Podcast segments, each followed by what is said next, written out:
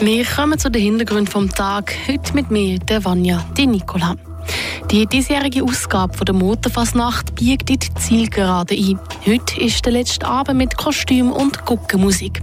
Wir fassen zusammen, welche Höhepunkte die Motorfassnacht zu bieten hat und was euch heute Abend noch erwartet.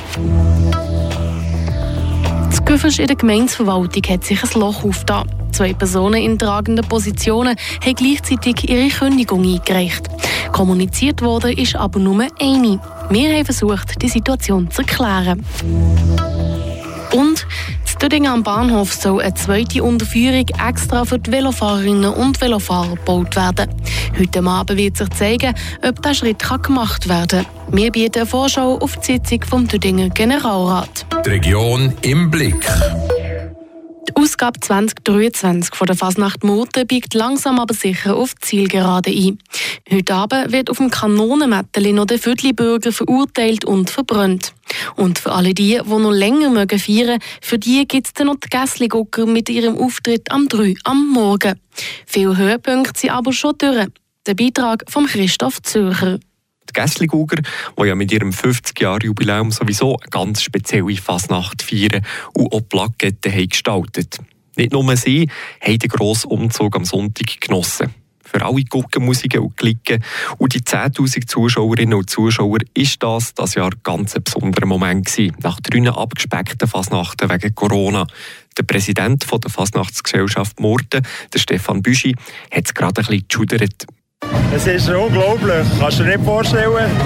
Es drückt mir ein bisschen Tränen aus jetzt gerade, weil du, du bist so lange, haben wir jetzt äh, auf die, die Momente wieder gewartet und haben vorbereitet und Sachen gemacht, nicht können durchführen, hin und her, immer die letzten drei Jahre. Und jetzt endlich hat es geklappt und wie hat es geklappt? Super Wetter, mega viele Leute, wunderbare Stimmung, keine Lampen, nichts, einfach, einfach nur schön. Also super. Mit der aktuellen Fasnacht findet also der Traditionsanlass zum Morden zu alter Größe zurück. Was bleibt dem Stefan Büschi vor aktuellen Fasnachtsausgabe? Begeisterung. Begeisterung von den Leuten, die, die aktiv unterwegs sind, die sich richtig gefreut haben, wieder mal dürfen Gas geben, aber auch bei den Gästen, wo ich das Gefühl hatte, dass sie wieder auf haben, dass man endlich wieder mal kann einfach zusammen sein, draußen sein, Spass haben zusammen. Das ist das, was mir bleibt. Noch geht es ein bisschen weiter, die Murtner Fasnacht. Das nächste Rendezvous ist am 8. am Abend beim Kanonenmätteli, wenn dann der Viertelbürger für seine Sünden muss büssen muss. Und er geht für die Murtner Närrinnen und Narren wieder los. Das grosse Warten auf die Fasnacht im nächsten Jahr. Dann geht es am Freitag, am 1. März 2024 um mich los. Jetzt gehen wir von fröhlichen Nachrichten zu etwas weniger fröhlichen Nachrichten. In einer Gemeindeverwaltung vom Seisenbezirk ist nämlich der Wurm drin. Er muss gleichzeitig zwei wichtige Personen künden. Im Gespräch mit Matthias Walpen schaue ich dieser Gemeinde mal ein genauer auf die Finger. Wenn in einer kleinen Gemeindeverwaltung zwei tragende Personen demissionieren, dann tut sich dort ein organisatorisches Loch auf. Genau das ist in einer Gemeinde im Seisenbezirk aktuell der Fall. Vanja Di Nikolaus der Redaktion. Genau gesagt ist das das gewünschte Fall. Dort haben im Februar einerseits die Gemeindeschreiberin und andererseits noch die Kassierkündigung eingereicht. Durch den Abgang von diesen beiden Kaderpositionen im gleichen Monat steht die Gemeinde Güfers jetzt vor einer Herausforderung. Vor allem, weil die beiden Personen eine tragende Rolle spielen für einen Jahresabschluss. Und die arbeiten jetzt nicht mehr auf dem Gemeindebüro. Jetzt natürlich die Frage, warum, oder weiss man denn, warum zwei Leute auf einmal gekündigt haben zu Güvers? Im Detail können wir das nicht sagen. Aber der Kassier von der Gemeinde Güvers, der Tobias Ruh, hat den Abgang folgendermaßen erklärt. Es sind sicher Differenzen in der Führung von der Finanzverwaltung und zum Teil Zusammenarbeit mit Partnergemeinden, die der Grund sind für die Demissionierung. Dazu muss man noch sagen, dass die Demissionierung von der Gemeindeschreiberin öffentlich kommuniziert worden ist. Die vom Kassier kurz darauf ab, hingegen nicht. Und wie erklärt die Gemeinde Göffers die Situation? Wir haben die Sendung von Göffers Ottmar Neuhaus auf die spezielle Situation angesprochen. Er will dazu im Moment aber noch keine Stellung nehmen. Die Gemeinde Göffers sucht aktuell nach einer passenden Lösung, wie es dort jetzt so weitergeht. Laut dem Sendung sieht man da aber nicht unter Zeitdruck. Wer jetzt aber für einen Jahresabschluss zuständig ist, das ist noch offen. Bis zu der GV am 5. Mai muss aber eine Lösung gefunden sein. Ja, wie es jetzt in der Gemeinsverwaltung zu Göbers weitergeht und wie die Gemeinde das Loch wird stopfen, wir halten euch dem Laufenden. Dann kommen wir noch zum Wichtigsten in Kürze vom heutigen Tag. Die Kurznachrichten mit der Patricia Nagelin. Die Petition gegen die digitale Bildungsstrategie des Kantons ist zustande gekommen.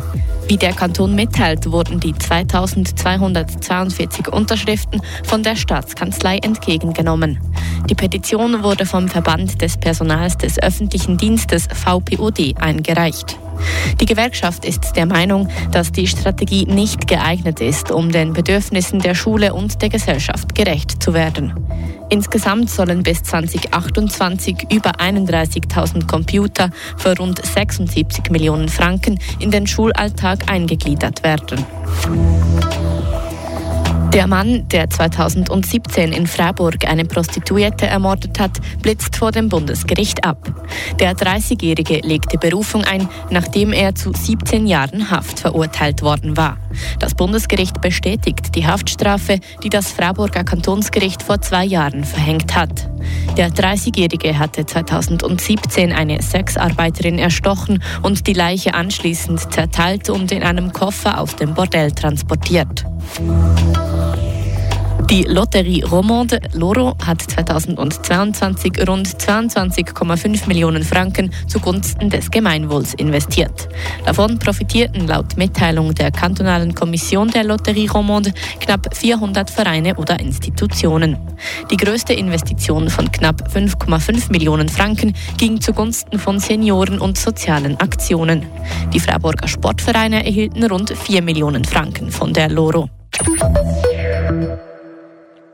Dödingen am Bahnhof soll eine zweite Unterführung extra für Velofahrerinnen und Velofahrer gebaut werden. Das von der einen zu der anderen Gleisseite. Ist das eine Aufwertung vom Bahnhofplatz oder eine verpasste Chance? Weil man die Unterführung nicht noch gerade unter der Hauptstraße weiterzieht und so das Verkehrsproblem in Dödingen minimieren könnte? Der Beitrag von der Patricia Nagelin. Hinter dem Kiosk Richtung Landeareal soll sie anfangen und auf der anderen Seite der Gleis bei den Veloständern wieder raufkommen. Die neue Unterführung für Velos am Bahnhof zu Düdingen. Warum es überhaupt eine zweite Unterführung braucht, erklärt der Urs Hauswirt Sendung von Düdingen. Also die zweite Unterführung bringt nämlich das, was sich jeder, der Velo fährt, schon lange erhofft, dass man, dass man endlich nicht mehr müsste absteigen wenn man unter der Eisenbahn durch will, für, äh, sagen Sie jetzt einmal, für das Bad Bonn oder von dem vom IGZ her oder vom Santi Hans und vor allem jetzt zuletzt von, von der neuen Überbauung von der Halta, wenn man zurück ins Tor von der, der anderen Weg will. Bis die neue Unterführung gebaut wird, müssen noch ein paar Probleme gelöst werden. Mit dem Bau der Unterführung würden zum Beispiel ein paar Parkplätze verloren gehen. Das sind Plätze von der SBB. Sie haben natürlich darauf bestanden, dass sie die um bekommen. Wir waren äh, mehrmals mit ihnen in Kontakt. Gewesen. Man hat Lösungen gesucht, ob man sie längs parkieren kann oder umverteilen. Wir haben Ersatzparkplätze quasi angeboten, die sind für ihn zu weit weg gewesen. Also, ihr, ihr hört, oder, man ist wirklich in Verhandlung. Es werden aber gewisse Parkplätze weg, die man nicht ersetzen kann.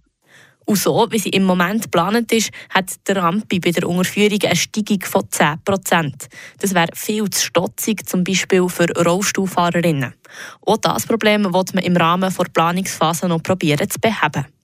Heute am Abend stimmt der Düdinger Generalrat über einen Projektkredit ab. 700.000 Franken werden beantragt. Das ganze Projekt kostet etwa 5 Millionen Franken. Der grösste Teil wird dabei vom Bund und von Aglo Freiburg gedreht. Jetzt stellt sich die Frage, ob man mit dieser Unterführung und dem vielen Geld nicht eine Chance verpasst, das Verkehrsproblem zu Düdingen zu vermindern. Warum zieht man die Unterführung nicht weiter unter der Hauptstraße durch bis auf die Seite vom GOB?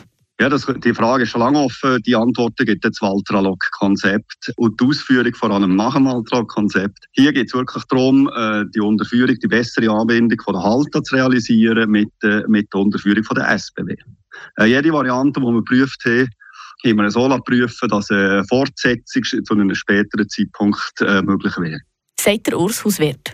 Man will es nicht jetzt machen, weil das Projekt Bahnhofplatz, wo die neue Unterführung dazugehört, nicht mit dem Projekt Waltralog, das sich mit der ganzen Verkehrsproblematik befasst, soll vermischt werden.